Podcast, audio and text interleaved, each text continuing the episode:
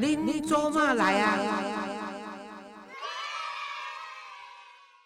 各位亲爱的听众朋友，大家好，欢迎收听《您做嘛来呀》，我是黄月水。如果你喜欢我的节目，请订阅或追踪我的频道，你就会收到最新一集的节目通知。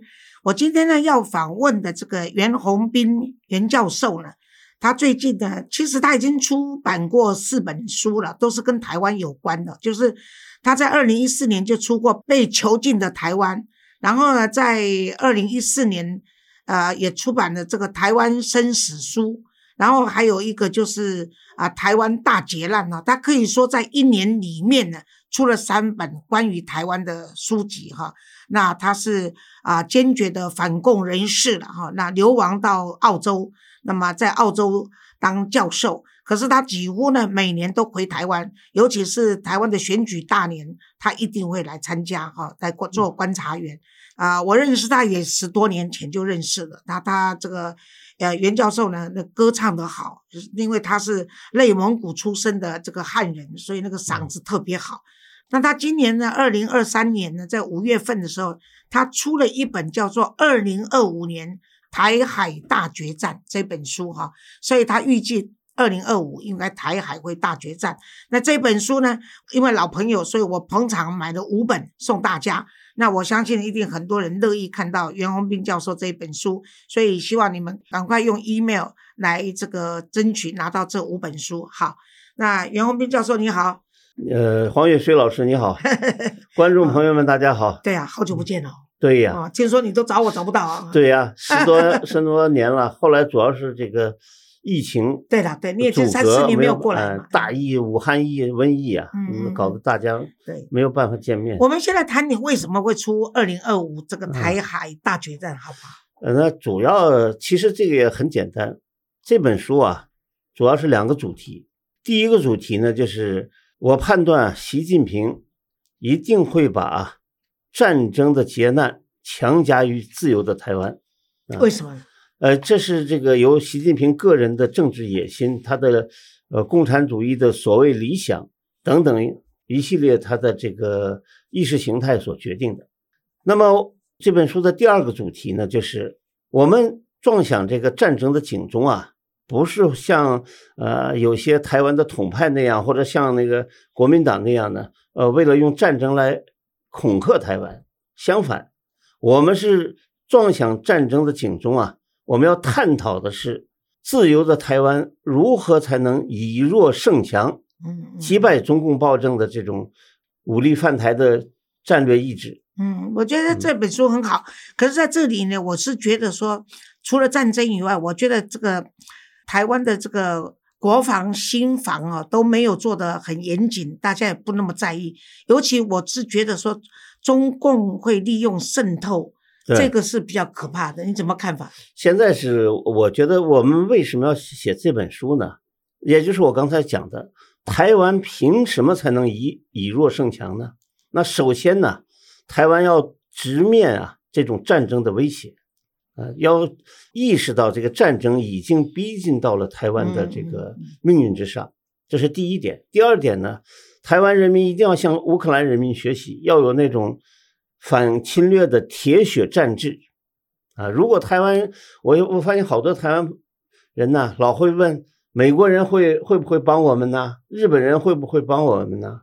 但是在我看来呢，我作为一个台湾自由台湾的朋友啊，我希望台湾人民首先要问的是，我自己有没有这种反抗一切入侵强敌的铁血战志啊？这是。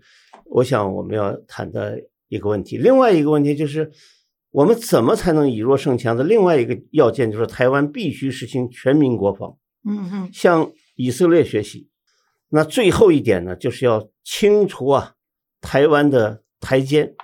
我们大家都知道啊，中共几十年来对台湾进行渗统战渗透啊，在台湾社会培养了一批的这种那个中共的同路人呐，从很多这个。人的言论，一些所谓的名嘴、专家、什么学者的言论，你可以看出来啊，他们实际上已经成为中共这个认知战的同路人。同路人，他们就是认知战的一个特别行动队而且他们认知战的主要目的是散布啊恐共媚共情绪，瓦解台湾社会啊抵抗中共暴政入侵的这种作战意志啊，这是一个很可怕的。哎，我记得十多年前我们一起吃饭的时候，你就跟我讲过说。应该除了跟我讲以外，你也纷纷上了不少的这个媒体节目，也都谈到，嗯，你跟习近平，你在北京大学教书的时候呢，对，那时候呢，呃，习近平在福建厦门那一代的时候，在厦门，在厦门当官的时候，厦门当副副市长，哎，他好像每个礼拜都会飞到北京去跟你喝酒，对，你跟他共 同这样子混了八个月哦，嗯，你怎么看他这个人？呃，这首先这个事情是这么发生。当时呢，习近平的父亲啊，习仲勋，嗯，由于支持胡耀邦呢，而受到了这个整肃。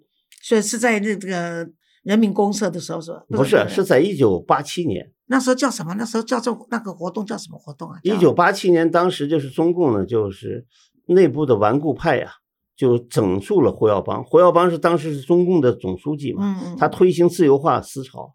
那中共的顽固派就不能容忍他，就对他进行了一次政治整肃。所以，习近平的爸爸也在整肃中。习近平的父亲呢是支持这个胡耀邦的，所以呢，呃，也受到了牵连。那他们家跟胡耀邦、温家宝应该都不错吧？都不错。呃，不是跟胡耀邦不错，那温家宝当时还还是小小还是小咖了，算不上那个那什么。那当时习近平呢？习近平这个家族啊，一九五九年就受到了毛泽东的整肃，所以这一年惊蛇咬啊，十年怕井绳。他父亲这次一挨整以后呢，习近平就很慌张，嗯，他很怕他自己啊受到仕途受到牵连，所以他那时候在厦门当副市长，每个礼拜有的时候每隔半个月就坐这个空军的运输机。从厦门呢飞到这个北京去打听一下消息，拍拍马屁。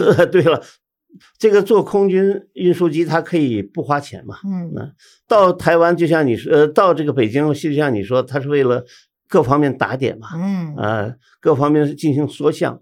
他常找的就是一个胡胡耀邦先生的长子胡德平。这个习近平呢是个酒鬼，难怪你们喝得来。呃，这个习。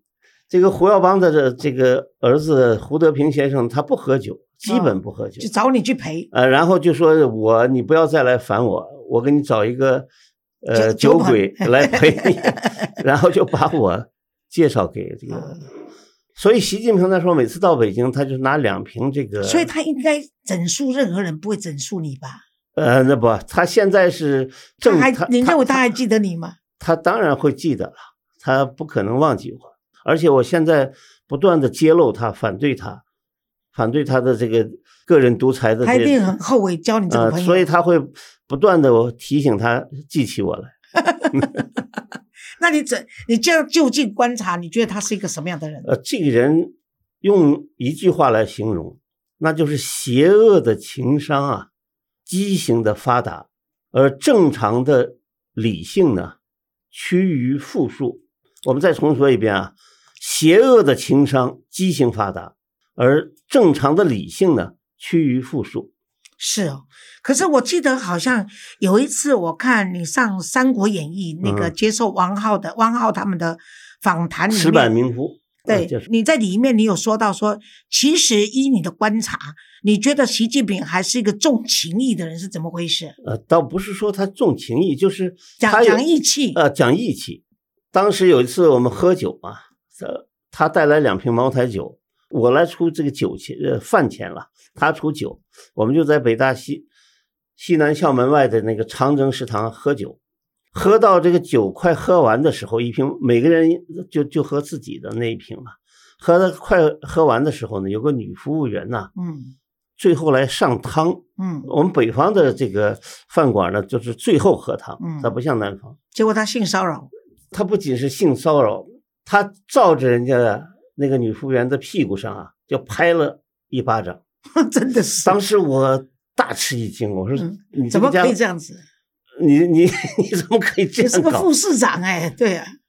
这个习近平这个人呢，就是没有喝酒之前正常，是个谦谦君子，很木讷，甚至是沉默寡言。嗯，他只要喝酒一瓶酒啊，喝到一半的时候，他的话匣子就打开了。哦，那判若两人前后。嗯，那他这一巴掌下去，那个女服务员呢，当时也没有任何反应就走了。可是心里一定不甘心。我我我想这事儿还比较幸运啊，嗯，结果没有过两分钟啊，从那个厨食堂的那个厨厨房里，四五个也没看清了，四五个还是五六个那个厨师啊，拿着菜 菜刀菜刀还有那个勺子，就是擀面杖就出来了。习近平这个家伙呢，身高一米八以上，嗯呃，力气确实大，嗯这家伙把那个桌子啊一下弄起来，就像盾牌一样嗯，挡在那儿。我然后我们就是把这个椅子、凳子我扔过去砸呀。嗯那在这时候我说，我说老习你快跑，嗯，你是当官的，被逮住你就坏了，而且是你打的人家，对我又没打。他不跑，他说你是当老师的，你你要被抓住了我也不行，要跑一起跑。那这一点还蛮讲义气的。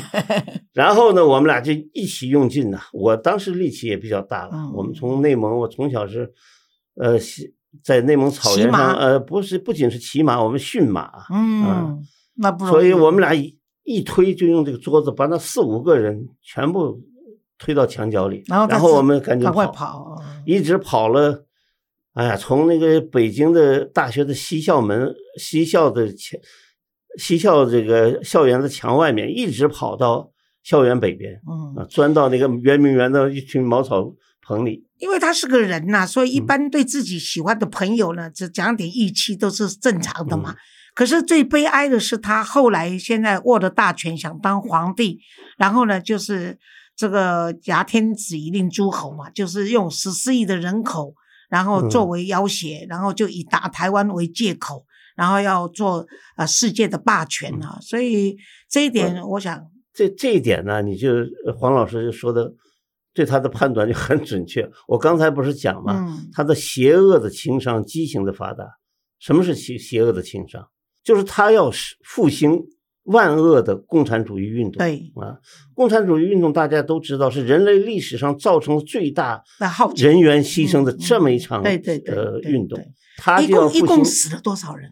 我们中中就中国而言，就死了将近一亿啊，我的妈呀，真的呃，是，还不算世界其他国家的文化大革嗯命，真的太可怕了。不仅是文化大革命，包括文化大革命之前老呃毛泽东搞的那人民公社化运动，饿死了四千万呢。对对对，就是这么一个邪恶的运动，而且他偏偏又是毛泽东的这个信徒，对哎，他现在现在在中国有个习近平是嗯毛泽东信徒，对，在台湾有个柯文哲是毛泽东的信徒，也是毛泽东信徒都认为只有搞斗争来保护自己、维护自己的权益，真的是，最大的悲哀。嗯，这个习近平当当年，你看我我们刚才讲他讲义气的一面，但是当年他其实就有很邪恶的一面哦，是哦，啊。有一次我跟他谈话的时候呢，我就讲到了说，我们中国啊，现在这个阻碍经济发展的一个重大因素就是我们的这个人口太多了。嗯你知道他怎么说吗？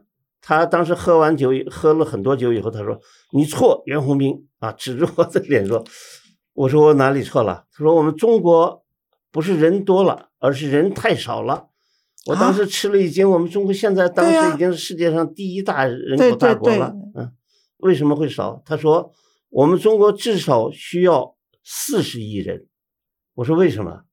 他说：“只有有了四十亿人呢，我们才够管理这个世界。”我不知道他是怎么算出来的这个四十亿人，而且他凭什么说他来管理哎世界？因为他要，你像他现在，啊他现在就是要取代美国，对对对，成为国际法的立法者，嗯来规定人类的的命运。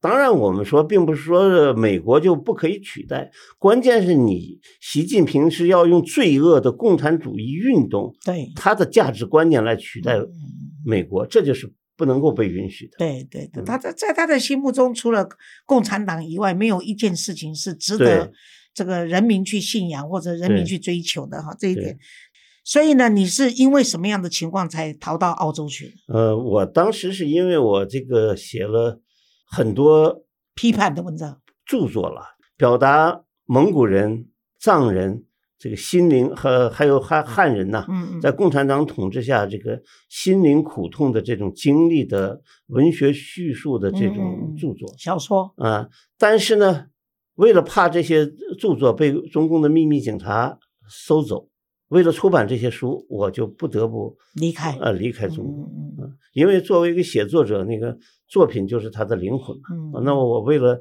拯救自己的灵魂，所以我不得不离开中国。但是呢，来到澳洲之后啊，我的所有的著作，我的最初的四本著作和以后的所有的著作，嗯，第一版都是在我们自由台湾对对对对，发行的。对对，如果没有台湾的话，嗯我的用华文写作的这种作品呢，就找不到一个发表的地方。没有关系，只要嗯台湾不亡的话呢，将来中国大陆的人民还是看得到你这些啊、著作的哈。对，我们来谈一谈，就说现在的中国人口有十四亿，对，那大家都说要推翻共产党，可是你认为说十四亿的人民都已经被洗脑，然后嗯也都变成是习近平的信那个信徒，你认为有可能推翻中国共产党的一天吗？首先呢，就是大家有一个误解，就是以为中国人呢都被洗脑了。呃，事实上呢，并不是如此。因为为什么不是如此呢？因为在中国啊，有两个中国，一个是属于共产党权贵的，属于独裁者的，嗯属于统治者的中国，富二代，那当然是一个天堂了，嗯嗯嗯是他们的天堂。但是对于十四亿人中的绝大部分，那个中国呢，啊、那是一个相当艰难困苦的中国，对于他们来说。可是像因为你长期在澳洲，你可能也因为你的关系，可能你的亲人家人在中国大陆都都不敢跟你有什么联系对。那这样子，你可以拿到最新的资讯，你认为是正确的吗？我拿到的最最新资讯有很多方式了啊，最主要的方式之一呢，就是每一年呢，呃，中共内部的一些这个和习近平结有私仇的这些中共原来的红二代太子党，也就是现在受他整肃的嗯嗯嗯啊，包括官二代，他们的家族成嗯员嗯到这个雪梨去哦旅游的时候呢，他们都会来接见我，啊所以你就可以知要会道，不源源不断的，因为他们对习近平你们比老一般的老百姓或者在台湾的这些外面外圈外的人来看，嗯可能会接近那个正确的资讯跟中央的或者更准确。的讲呢，我甚至比现在还活在中国的绝大部分人都更了解现在中共内部的情况，因为绝大部分的中国人他们属于那种底层民众啊，他不可能知道呃中共上层的这些嗯。呃一些内幕嘛。嗯我想，如果说中共真的是能够完全，当然他现在用的这个反间谍呃法呢，其嗯实对于啊、这个反共的这些人士其实是危险的。尤其台湾人到中国去的话，他对随便有一个人检举，大概就会被用反间谍法对当做处理到。他一定会找几个台湾人修理。你觉得他们会真的做这件事吗？他们他们为什么要修理台湾人？他们反间谍那只是他们的一个借口嘛，他们实际上就要通过通过抓捕和审判台湾人呢，来向世世界表明啊，台湾是我的，是我共产党的，是我中共管辖的一个地区，我的法律可以适用到台湾人的身上。嗯嗯嗯，就是他们不断的想用这样的方法呢，来来这个伸张啊，他们想要吞并自由台湾的这个政治野心。但是现在很悲哀的是，台湾有很多退休的将领都甘愿做台签到嗯。中国大陆去，这样子让呃接受人民大会堂听那个呃习近平的那个训话，然后呢跟他们吃吃喝喝的，然后、嗯但是在台湾一样领立法委员的钱啊干什么？你认为说你对共产党的了解，像这些人，如果哪一天真的有战争，或者是这个中国跟台湾打起来的话，嗯我们不管说结局会怎么样，你认为说这些人如果经常被中国利用以后，他们的下场是会是什么？首先呢，就是我我在我给他们这些人的定位啊，我把它定位为台奸呐、对，你拿着台湾人的薪水，你吃着台湾的米，喝着台湾的水，然后你去跟中共暴政去输诚，而这个中共暴政每天都不断的提醒台湾人，我一定要吞并台湾，我不一我绝不放弃武力，呃我要特彻底的清除台湾的所谓台独势力，嗯，而且要让台湾人重新学习，要要要让台湾人给台再教育湾进行再教育嗯，而且中共现在呢，习近平已经给那个国台办主任宋涛啊，最新的这个国台办主任宋涛下达了一个任务，就是让他呢建立一份台独分子的档案，嗯，对中共体制内的良知人寿人士啊，直接透露出来的信息。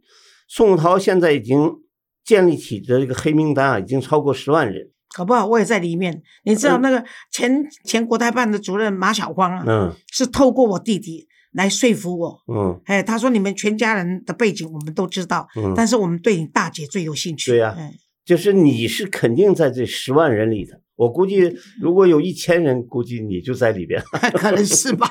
呃，就是说，中共现在就是要对台对这十万人，嗯他们是要他们不仅仅是要再教育，嗯他们是要从肉体上消灭掉的。嗯这就是中共铁血政权他们的这个内心真实的想法。而我们现在就像呃黄老师刚才讲的，这一些退将，嗯啊他吃着台湾的，喝着台湾的，去向中共暴政这个书城，这样的一种台奸行为呢，是应该受到台湾社会的呃强烈的谴责的，而且要对他们的行为呢要有足够的警惕。嗯，其实我不认为说习近平就真的睡得那么心安，因为嗯。你想想看，在这个白纸革命，这个年轻人出来，嗯。白纸革命虽然当然是受到镇压，他知道他又是天安门的，又是天安门广场的学运，跟这个白纸革命，其实他如果连上线的话，他只要唤起年轻人的这个反抗的意志的话，其实是星星之火足以燎原的。嗯，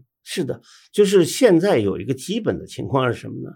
就是习近平啊，他摧残了中国的民营企业家，嗯。因此呢，造成中国的经济啊断崖式的下滑，而且现在国际社会呢也已经也已经改变了对中共暴政姑息养奸的这个绥靖主义，所以中共暴政下的这个经济的急剧的下滑是不可避免的，而且前所未有的失业大潮现在正在蓄蓄势待发。年轻人他们官方的数字是二十点四 percent，嗯事实上呢，我看很多国外的分析都是 double，都是三十五到四十以上。对一个国家的年轻人失业率可以达到这样，他的那是个年。轻人百分之二十失业率，他根本没有包括乡村的年轻人，嗯，怎么说呢？就是现在的年轻的，特别是返乡的农民工，他都没有计算在这个失业的范围之内。他认为你返乡了，你是农民吗？嗯，你返乡了，你就是有有工作的。事实上，这些人回去以后呢，根本已经没有田地了。对对，所以他才会鼓励说年轻回乡嘛。啊，对哈。，可而且你想想看，他今年的收失业率也许不包括去年到现在还没有找到工作的。对，所以整个失业大潮啊蓄势待发。在这样的一个情况之下呢，我们有一个基本判断，就是中国现在啊再一次爆发像前苏联或者八九六四那样的全民反抗和人民起义的所有的因素呢，都已经成熟了。现在等待的就是一次历史的机遇，来嗯点燃这次全民反抗的导火索。那那就像当年八九六四是嗯，这个胡耀邦突然去世了嘛？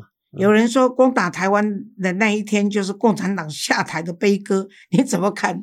呃，那是这这个判断基本上是是对的，但是我不同意他的说法，什么共产党下台的悲歌，共产党下台那是一个普天同庆的 这个喜事，但是我同意他的这个判断，就是共产党只要发动台海作战，他最终呢就点燃了他自己崩溃和灭亡的导火索。嗯，因为事实上，你从这个这个俄罗斯跟这个乌克兰的战争来看，它是内陆哈、所以很方便。可是隔着台湾海峡都不是那么简单，光英国的诺曼底登陆都不是那么简单的事。我不认为说他攻打台湾。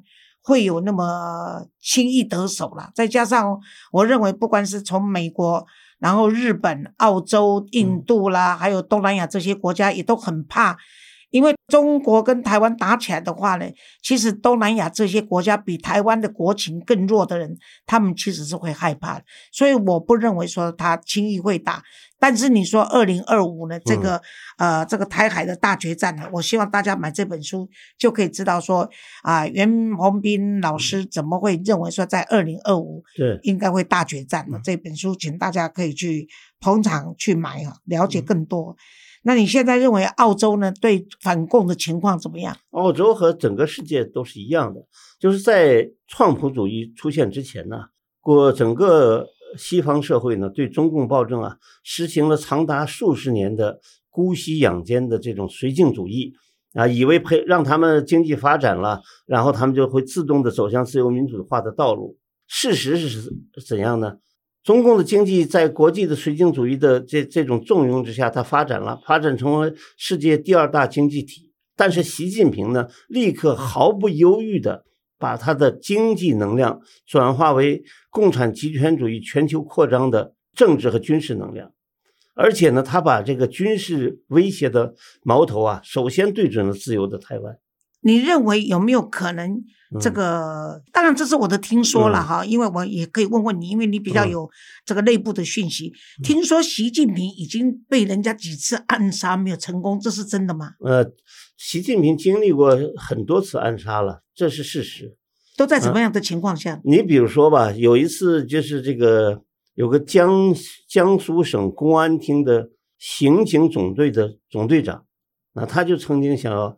趁这个习近平到江苏视察的时候进行刺杀活动，然后已经这个人现在已经被逮捕了嘛。另外就是不久前大家知道公安部的副部长孙立军呐，嗯嗯，啊他长很长时间以来一直在策划这个对习近平不利的这种这个政变活动。所以表示说，他其实也是焦头烂额了。因为第一，国内的经济，军方的军方对他的不效忠，不是说他焦头烂额这样一句话，就是他现在习近平的问题在哪里？他现在不仅得罪了普通的老百姓，他甚至得罪了中共的官员，嗯，还有军方，呃，军就就是啊，军队的官员、地方的官员。几乎都被他得得罪骗了，他自己现在就是一个孤家寡人呐。然后他用反贪腐来整整肃别人，他假借反贪腐的名义来进行权力斗争，来进行政治大清洗，这个当然会引起人们的反感。对，而且我觉得很好的就是说，现在台湾人已经认知到反共不反中了啊。嗯。中国的老百姓无辜，可是因为中国老百姓常年来的呃洗脑的结果，所以其实啊，对美国现在是反美也反台嘛哈。嗯。但是我认为说，最重要的是中国对台湾的渗透这么严重性，我们台湾人应该要有自觉，应该要反共护台，然后。打台阶，这个比较重要。好，今天我们非常高兴可以请到那么袁宏斌教授跟我们做了这么多的分析。那也希望他这个啊，二零二五台湾大决战可以大卖。那希望啊，你说十一月会再回来嘛？对，十一月会再回来看台湾的选举的状况。那你评估谁会当选呢？我这个书里已经明确的讲，当选总统。就是赖清德先生哦，是啊，好，那我们看看嘛，看你算命算的准不准？因为有人说可能会被柯文哲取代，但是我不相信。好，谢谢我们今天的访问到这里。听众朋友们，大家好，大家再见了。好。